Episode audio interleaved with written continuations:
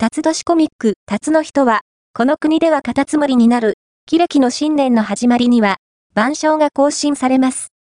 今年は竜年であり、江戸は木の絵達です。今年生まれた人々は竜の子供であり、生章は竜に属します。しかし、キレキの新年や十二支は、中国に限定されたものではありません。様々な国々では、生章に対する解釈も異なります。